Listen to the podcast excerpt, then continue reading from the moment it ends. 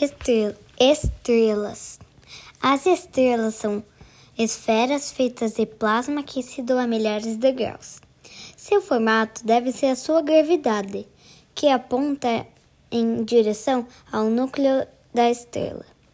Elas não são calmas e tranquilas, são como fornalhas gigantes em grande atividade.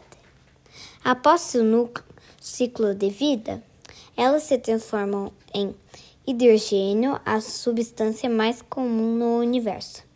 Também produzem energia e elementos químicos que conhecemos. No espaço existem enormes massas de gases e poeira com, cósmica.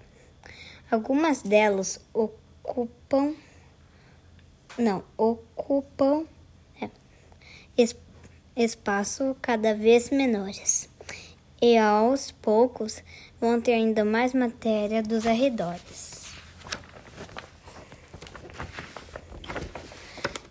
A gravidade é, des, desempenha um papel importante nesse processo.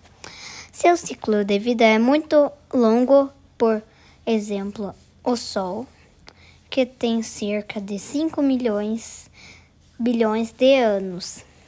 E por pelo pode durar o, o dobro